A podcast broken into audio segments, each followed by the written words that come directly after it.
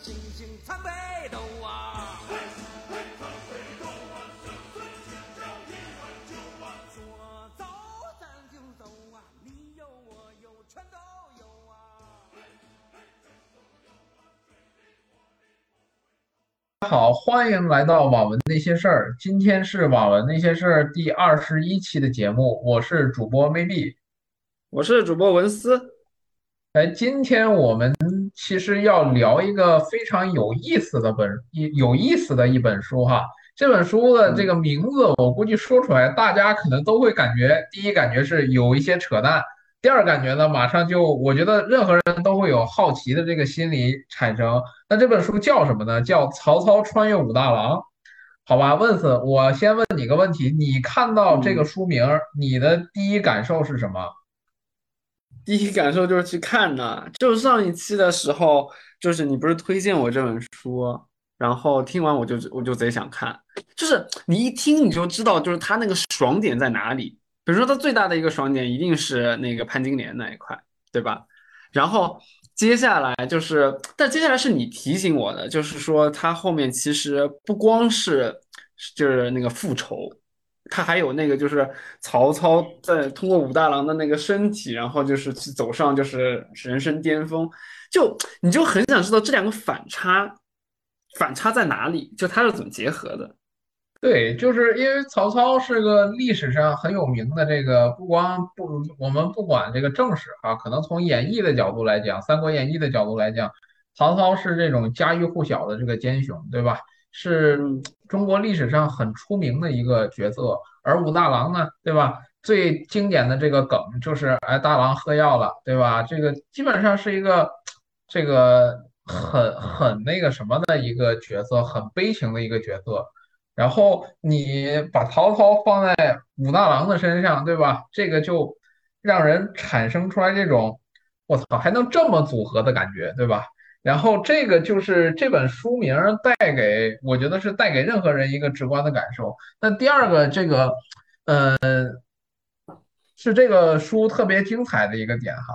然后我们说，我插一句，我插一句，我插一句，我觉得就是第一反应一定是曹操和武大郎的反差，但其实我们看过之后，其实我是觉得他其实有点就是三国和。《水浒传》的一个结合，就是就这里面的这个结合也会让人，我反正看前几章的时候，我就会一开始就是看完他复仇之完之后，然后我就会很好奇他三国是和怎么和《水浒传》结合在一起的，这以他的那个就是那个思维模式，然后要在怎么在《水浒》里面，然后就是逆袭，这也是一个非常大的一个看点。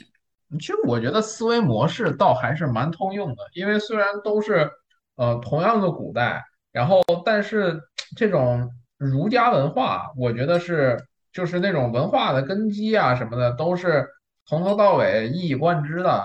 可能差别就是朝代的这个更替，然后一些这种社会的这种，比如说这种习俗啊，可能这些不一样，对吧？哦，我对。我我觉得这个书啊，就是说，因为我相当于我没有看完整，我也想问啊，就是后来啊，他有没有，就是因为如果以一个网文去要求他，我觉得他这种创意的设定，然后其实已经够了。但如果你再严谨一点，你说要去讨论里面的一个就是真正的那种就是突破，那就是。三国那个时候的文化和水浒的那个时候文化，那个什么社会文化也好，还是那个就是官的那个就只就是官场的文化也好，有没有那种冲突的地方在后面有没有体现？如果他能把这个东西给写出来，那我真的觉得很牛逼啊！当然了，我这是拿严肃文学的就是那个感觉去去套的，并不是说就是他一定要这个样子。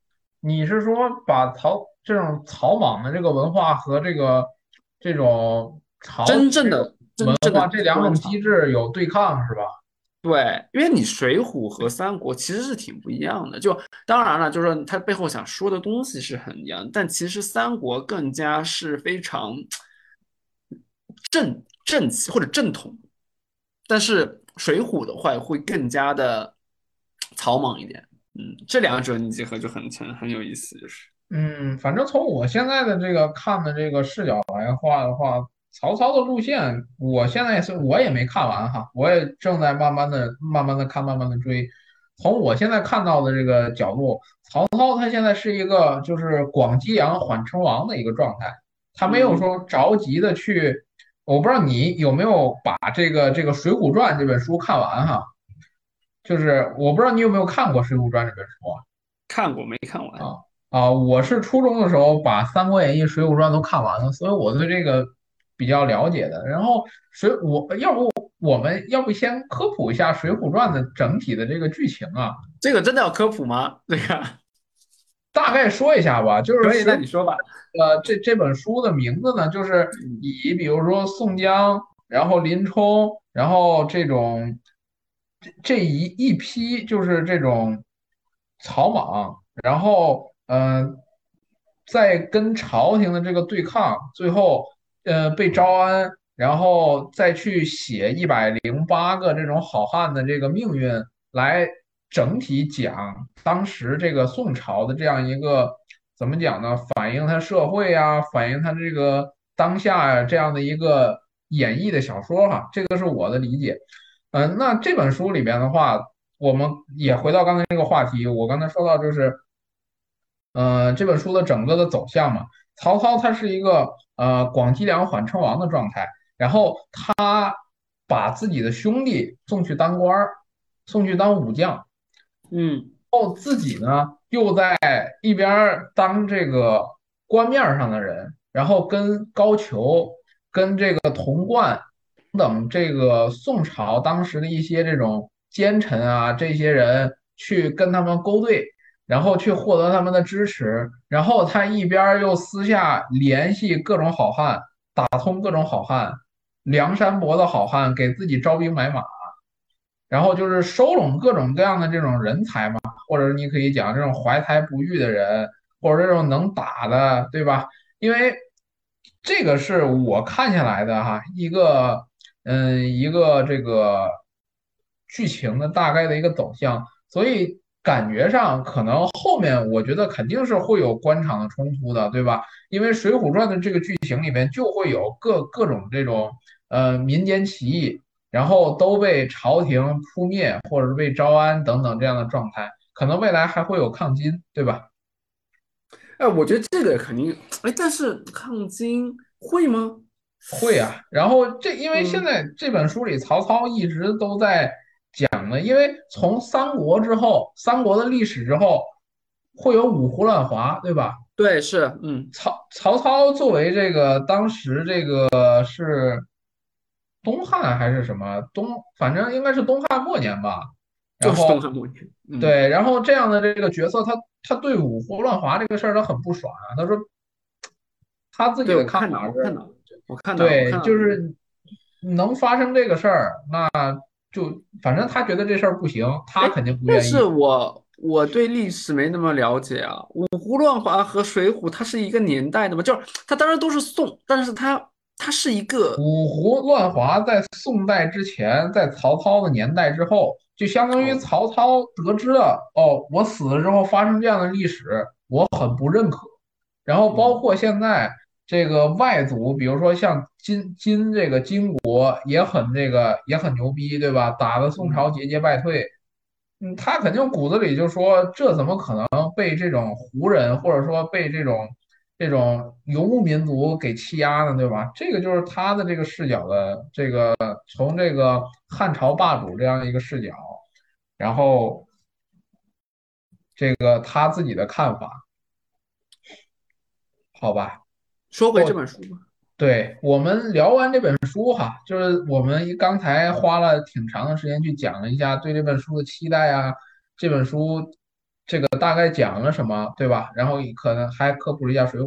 我们接下来回到这本书哈，我们聊一聊这本书写的好的地方在哪儿，就是说哪儿特别吸引人，让你沉浸下去看。要不要你先说，还是我先说？我觉得，我觉得是两个，就其实就是我刚刚说的，就是首先你我第一眼。就是很很爽文的，然后要去看，就是说他怎么是把那个西门庆给弄倒的，这是一个。但是其实这个这一章就是这个情节，其实它过得很快嘛，我记得大概用了小二十章吧，就差不多结束了，对吧？剩下的就是他那个怎么去在那个就是县里面去怎么招兵买马嘛，这块东西，其实就后面讲正式那个东西了。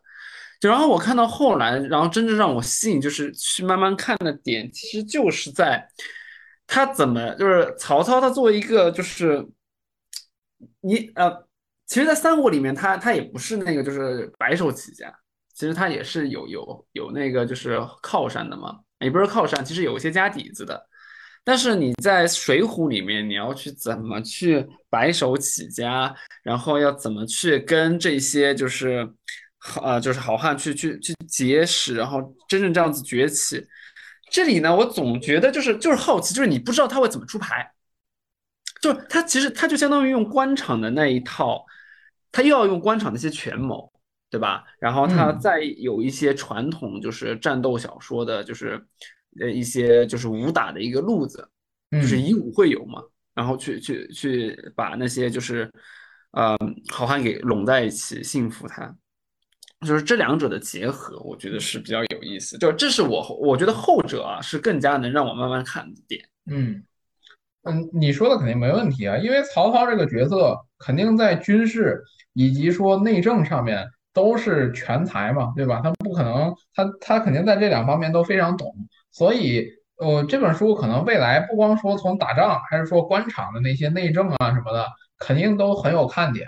然后，嗯，这个是你刚才说的，从我的视角哈，我讲一下我的这个。我插一句，我插一句，我想想，我补充一下，就是我感觉确实是前者才是最吸引人的地方，就是因为我自己在看《水浒》的时候，我其实。总是有感觉，就是，呃，如果肤浅的去看它的话，它讲更讲究是一个个人主义这件事情。也就是说，你每一个就是呃一百零八将里面每一个人，他在他的那个就是故事单元里面，其实更多讲的是个人英雄主义啊，他不太讲，他讲的是情谊，他不太讲就是那种斗争。我说的斗争是那种就智力上面的，就是斗争，策略上阴谋什么的一些斗争。就这个在《水浒传》里面，我觉得首先从整体来看的话，它肯定是的。就整体的话，它官场和就是江湖之间的那个就是斗斗斗斗斗斗智斗勇嘛。但它并没有像我甚至我觉得它没有像三国那样子那么去讲权谋这件事情。那那个嗯，就是曹操在里面，他要怎么去把这个东西弄出来？那我觉得是我想看，就是刚刚真是这样说的。嗯，然后。呃，从我的视角来看的话，我觉得这本书最大的一个爽点就是，呃，曹操带入到了这个，或者说他变成了武大郎，对吧？他怎么一步一步翻身？这个肯定是所有人首先都很期待的一个点。那像刚才问说的这个，曹操在第一步就是在跟西门庆抗斗争的时候，然后把西门庆反杀了，对吧？然后还。把西门庆全家的家财夺了个遍，然后这个这个这一个情节哈，然后可以说是什么？就是那个那有一个词儿，就是怎么形容叫轻车熟路，还是说什么很顺畅，对吧？就是你没感觉到一点阻塞，让人非常爽的。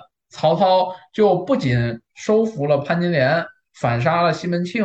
还给自己在这个当时他那个县取得了一个官职，对吧？然后同时还收拢了一大批的人，就这就这一段的情节，就是很顺畅的就完成了，让人看着就很爽。这个是第一个点。第二个点，我觉得来源于……但是我说一点，我怎么感觉就是那一段啊，就是他洗劫西门庆那一段。就是确实有一种怎么说呢，让我有一种战争游戏的游戏的那种感觉。就你知道吧，就是他那个描述，就是布几匹，然后金子多少，然后粮食多少，然后就是把这个城给攻下了，然后我资源就这么多，然后擦擦就给付了。就是我感觉他，而且我我觉得他的那个数值体系有一点问题。就他妈的一个西门庆哪有就是几万两这种。有一点 over，有点有点离谱，有点。那我就不清楚了，这个数值我也不太懂啊，因为不太懂社会的情况。然后继续我刚才说的第二个点，我觉得最大的这个看点来源于《水浒传》。《水浒传》是一个讲一百零八个社会底层好汉的，然后这这一百零八个社会底层好汉里边，其实没有太多有智商的，也也不能说没有太多有智商，就是聪明的不多。那导致呢，就是纳头便拜，这个以前在龙傲天里边才会出来的。比如说我是大哥，对吧？我过去收小弟。我的刚把我的这个名号一搬出来，小弟马上跪跪在地上，纳头便拜，对吧？认我做大哥。那这个事儿就是以前在龙傲天很古老的那种垃圾小说里才会出现的，但这个事儿放在《水浒传》里就很正常，因为《水浒传》里面的剧情就是宋江把自己什么山东呃及时雨、胡宝义、宋江一搬出来，那这江湖上的好汉一听见就认宋江为大哥，对吧？那现在基本上把这个套路搬到《水浒》里边，然后这个武曹操呢，他变成武大郎了，他给自己搞了个称号，呃，也跟曹操有关系，然后呃，在江湖上闯出了很大的名号，然后基本上也是我把自己的称号一搬出来，然后很多人就纳头就拜，这个是一点。还有我想起来了，哎，他的称号叫什么来着？呃，叫什么曹操来着？呃，我我这么一时间我也忘了。对，就是他当时就是他说那个就称号的时候，我也，哎，我我我看一下，我看一下，能找着吗？你先说，我找一下。啊，对，然后。就是这个点是很让人爽的，而且他主角还能够继续打压宋江，因为因为《水浒传》的这个纳头便拜其实挺没有道理的哈。然后，嗯，曹操还能就是能凸显一下，怎么讲呢？又利用宋江踩宋江或者怎么样的，来凸显自己更牛逼的这个感觉。这个其实侧面上也也制造了非常大的一个爽点啊。这个是第二个点。然后第三个点呢，就是呃，我不知道这个这个可能不太好说啊。曹操这个历史上都有一个特点，叫喜欢人妻，对吧？然后这，本书其实也在这个这个把这一点写的写的也是很很很出彩的，就是截取写潘金莲儿一段儿，然后曹操一开始是先把潘金莲休了，把她休了之后，然后又又那个什么，又又把她当老婆对待嘛，就是那那那些东西，对吧？然后他为什么觉得他要这么做？他说这个你现在不是我老婆了，然后让我感觉特别有意思，就特别有兴趣，就这种。就是把曹操的这个点也写的，就是很有很很很有那个就是那那种味道哈。这个是我认为的这本书目前三个比较大我想起来，我想。哎，我我找到了，找到了，断门剑吴孟德，哦，对对对，武孟德，武孟德，真的是武孟德，哎，我真的好搞笑，真的是，因为因为因为他他他这个他在故事里边，他就把自己是曹操转世告诉身边的人，并且对，身边的人都信了。然后他的弟弟武松一开始认为有人夺舍了他哥哥，就是他哥哥，他不是原来那个人了。是啊，面讲了之后，把他把他弟弟武松，然后说成这个典韦，你懂吗？把他比喻成三国时的典韦，然后呢，武大郎曹操就把说成自己是曹操转世，然后他们俩是前一老九的兄弟，到这世又是兄弟，你懂吗？然后一下子又管用了，然后这个把这个武松就直接拿捏的死死的。就是我觉得，呃，那一段也挺有意思，就是这就是我说的嘛，就是他怎么把就是三国和水浒合在一起，除了用权谋，然后在三国三水浒里面去打，还有一个就是他把里面的人去培养成三国里面的有原来三国的人，你知道吧？我他其实觉得这个他其实也不是培养，他就是用三国以及用，因为他说自己是曹操转世嘛，他就用三国自己的那些东西去给别人讲。那你碰到一大堆没有文化的，连书都没读过的，就在，江湖上混的，嗯，你你又有文化，你又提携我，你又带我发家，对吧？那嗯，那谁谁不听你的？对，是，确实。确实，这个真的是，所以说这本书就爽，你知道吗？它爽在哪儿？就是爽到就是那个，就是你把一些名著，然后通过一些爽文的一种，就是我我我我强加劫舍，然后一拿了一些就是钱，然后为了精通官场，然后把一帮就是泥腿子，你你说这些好汉很多都是泥腿子嘛？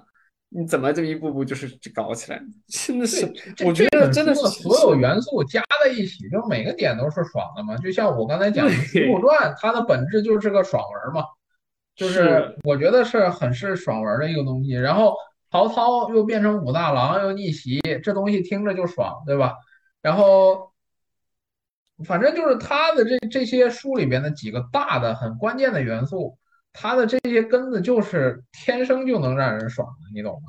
所以这本书你看起来就很畅快，但是，呃，说我想说，从看的很畅快，然后聊到我们下一个话题哈，就先过渡到下一个话题，就是这本书哪儿不好的地方，就是我觉得就是过于畅快了，就是因为它的爽点都太类似了，就是导致我现在看到到两百多章，然后我觉得。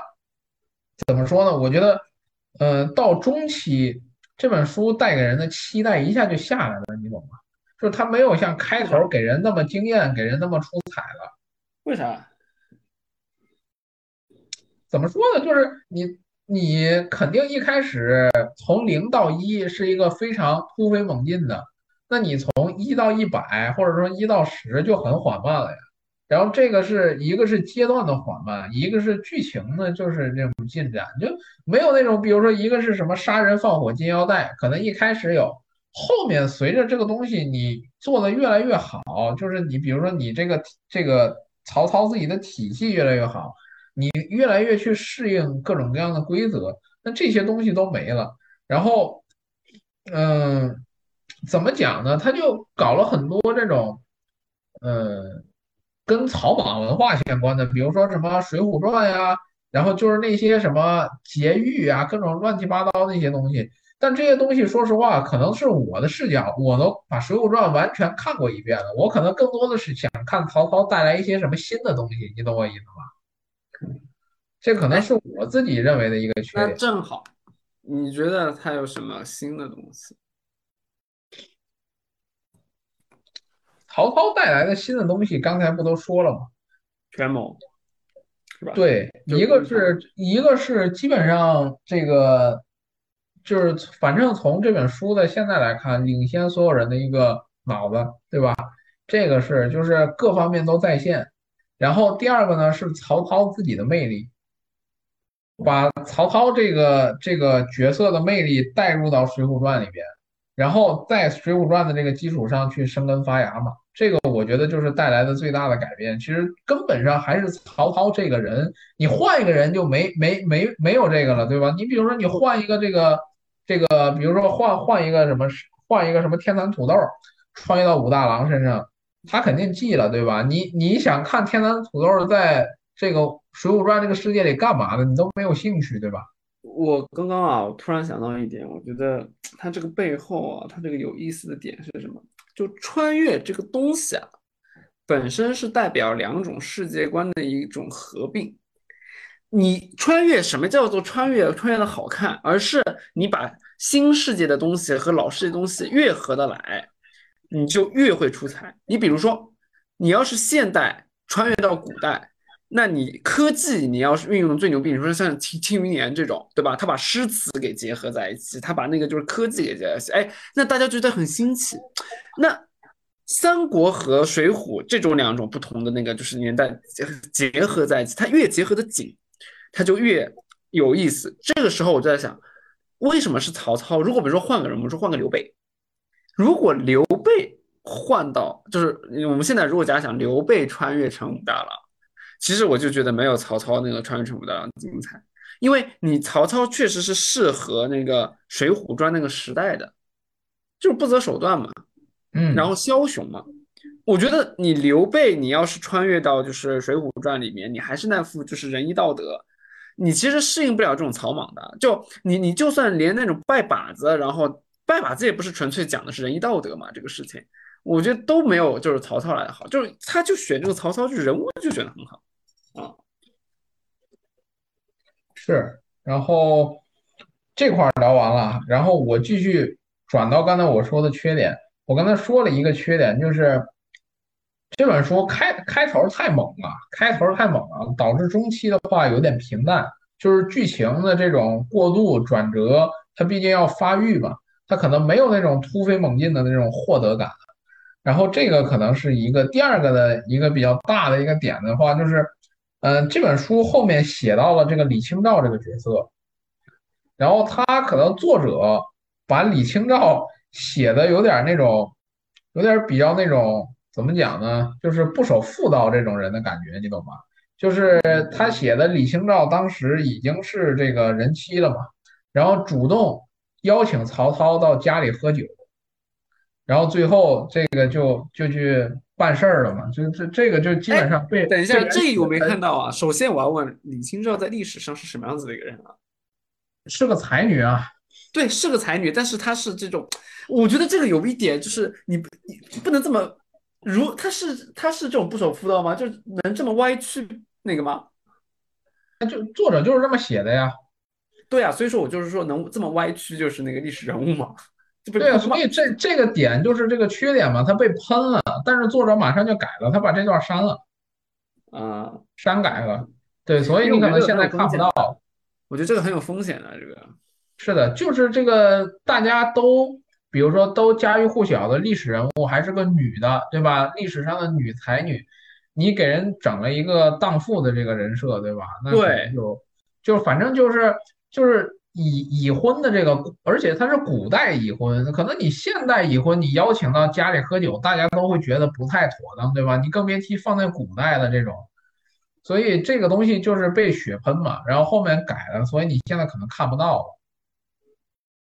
嗯，然后这个是我觉得第二个缺点，他可能就是作者写的一下就是太太那个什么了，太太放得开了，就是就一下子就缺乏了这个。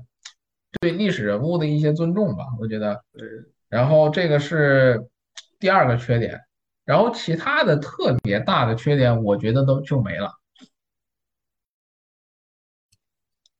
然后剩下的，在我看来，都都都是写的挺好的优点，而且作者还写了一些什么，就是自创的这种诗，就是这个这这块可以去知乎搜一下。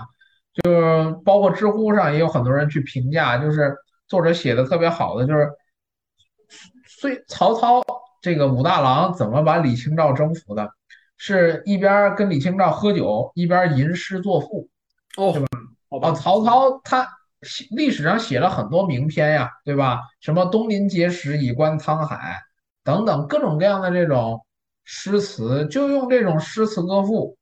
去征服，虽然你他把李清照写的这个这个过程，这个这个写的不太好，但是这这个就是这个过程，你是能够体体现到这个曹操的魅力的。他是自己在用自己创造的，包括这可能也是作者的功底嘛，自己在创造一些诗词，然后去去这个这个这个跟历史人物互动，这个也是写的特别好的一个点。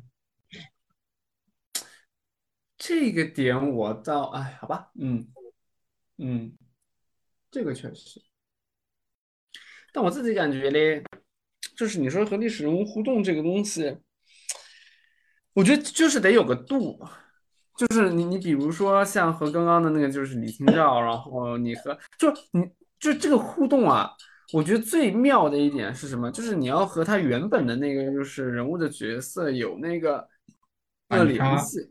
嗯，反差就是，就你不能虚凭空捏造他的性格，就那就得那点要妙啊，就就比如说他他和他弟就是武松那个，就我觉得他有一点写的很好，其实就是武松当时，嗯，他发现这个事情，就是他他看到就是他哥这个样子，然后就怀疑其实他那个想要杀他哥嘛，就是嗯，他就是觉得如果他哥是个什么。山精什么的野怪什么上身直接一棍子给干死了，我就觉得这一点写的很好，就是我觉得武松就是这样子的人，就是他遇到这样的事儿，他就是会这么反应，而不是他妈的拍手叫好，说他妈哥哥你做的真好，就是对吧？就是对他，他对他不是说他不是说觉得他哥一下辫他能接受，对吧？他对武松还是他的那个世界观，对吧？我不认可我直接一拳头把他干死，对吧？这个就包括这个武原著里边，武松就是这个他哥被人害了，直接把西门庆，然后一些人全都杀了，对吧？然后直接就跑路，这基本上就这个就就是符合历史人设的事事情了。嗯，走下一趴，好，我们来到下一趴，就是呃，那既然我们聊了这本书有好有坏，带给别人什么期待，那我们来讲讲这本书带来了什么新的东西。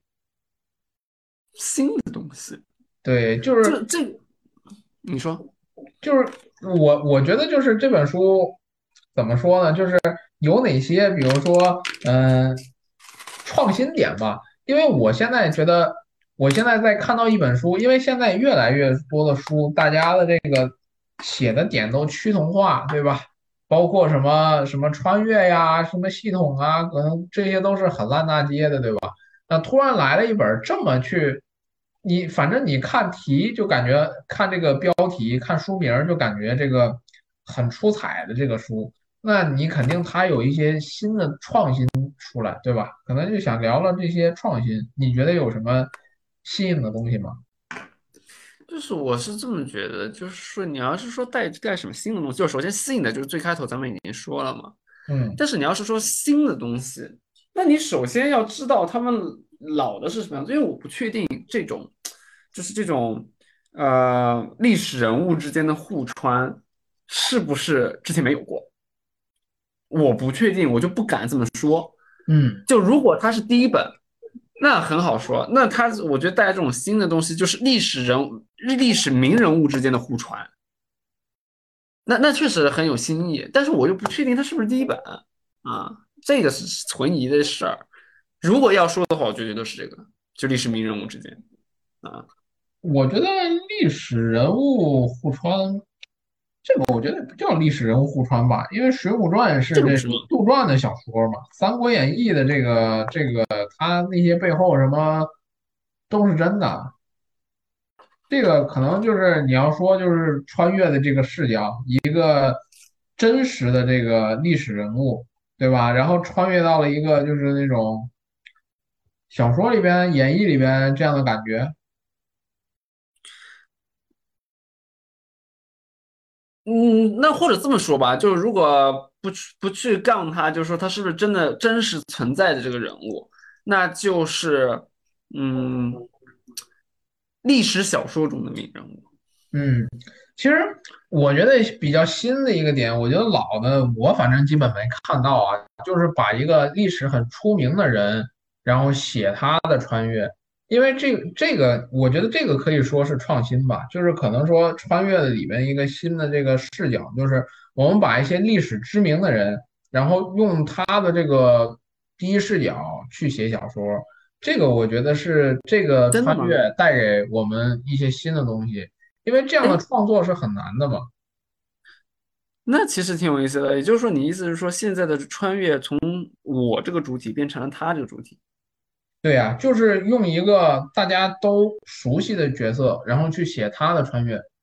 那像比如说什么，像这么左天生就有很多的这种认可和粉丝嘛，对吧？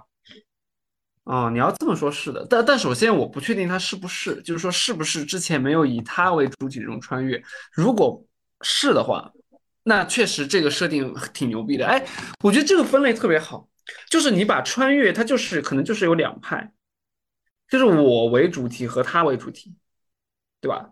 嗯，那他你你要这么算，可以这么分啊。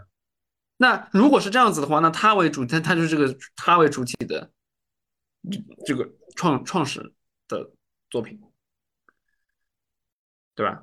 嗯因为这个还挺难的，就是说，因为如果你以我为主体的话，因为这个我是可以指代任何人，就是说他可以嗯就随便捏造他的那个人物性格，但是曹操不一样，呃不是，但是他就不一样了。如果你以他人为就是主体的话，你首先要把那个人的那个就是性格和这个他的那个就是思维的模式你得了解，就你得要把曹操给至少至少读懂，这个创作难度还挺高的。这个是的，就是所以说，我觉得肯定有人想过这么写，但是你想你想这么写的话，它有很大的难度嘛。像你刚才讲，你怎么写好曹操这个人，对吧？这是一个很牛逼的人，你比例不行，把他写的挺降智，把他写的很平庸，对那没人会接受，对吧？是的，嗯，那这个确实是，我觉得还挺新的，嗯，挺不错。对，我觉得这这个是一个，嗯，是一个穿越里边的一一个新的点。因为大家的穿越都是写自己的架空世界嘛，对吧？然后自己重新创造一个角色，这样的创作难度是最低的。而且你你把曹操这样一个这个怎么讲呢？起调子很高，就过去这么牛逼的一个人，你写在这个宋朝当下的那样一个不太 OK 的社会里边，对吧？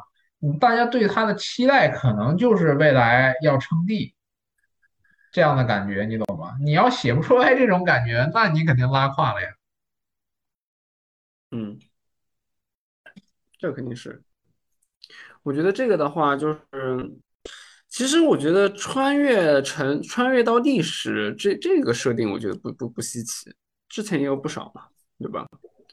就是我穿越成就是啊、就是唐朝末年那个李煜，对吧？还有这种设定。嗯，是的。然后，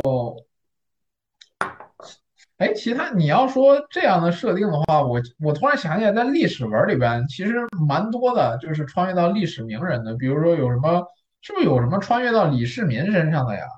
哎，太多了，这种就是相当于我现在穿就是古代嘛，就是说，啊，我记得有一本，好像是哦，我记得有一本是写那个溥仪的，我穿越成溥仪，哦，那这样的话其实也不算那个但是可以，它它算一个穿越里的这种分支嘛，对吧？但是反正我觉得啊你说的那个确实是很新，就是以他为主体，这嗯。个确实很很不错的角度，挺挺独特的视角的，我觉得这个很不错。行啊，那我觉得关于这本书，我觉得我们想聊的基本都聊到了。我觉得这这本书应该是觉得我我我们都是非常觉得很有意思，然后相当于一个大型单独的一个推书会，就反正嗯我就觉得挺这这个书确实挺值得一看的，就挺挺有意思的这个，而且我也觉得未来有这这种书就越来越越多越好，就这个这种奇奇怪怪的设定就 就很很有意思。就我，刚我们在录之前，我还和那个呃，就是讨论，就是说怎么样，就是就是要不要直接聊一期，就是奇怪设定或者叫做创意设定的一集合集。像比如说这个肯定是一本，还有就是说有那种什么抗穿越成穿越到穿越我哎那个什么穿越成抗战时代和我爷爷做战友。这也挺有意思的，就是就是它有两个很新，就第一个啊不对，穿越成抗战时代不行，但是穿越成自己的亲人的朋友，这个就行，就反正都很创新，很创意，我觉得这种想象力就很不错。好，我觉得是是一个不错的方向。行，那就这样子了，咱们今天我们就聊的差不多了，然后呃欢迎大家的收听，我们下次再见，好的，感谢大家收听，让我们下期再见，拜拜。拜拜。路见不平一声吼啊，该出手时就出手啊，风风火火闯九州啊。该出手时